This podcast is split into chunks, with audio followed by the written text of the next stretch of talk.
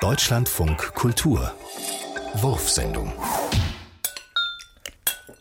Stopp! Hier spricht ein intelligenter Löffel. Weiß ich doch.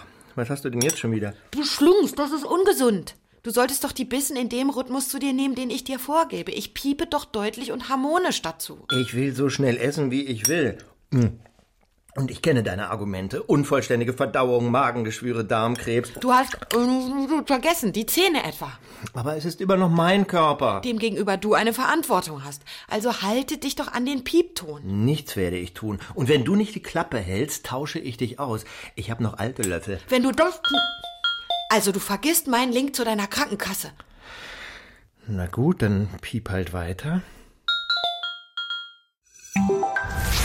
Papst, du gehst doch heute zur Geburtstagsfete von Herbert.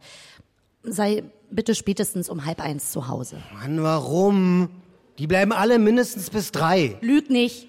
Ich habe mit Jochen gesprochen. Seine Mutter ist immer um zwölf zu Hause.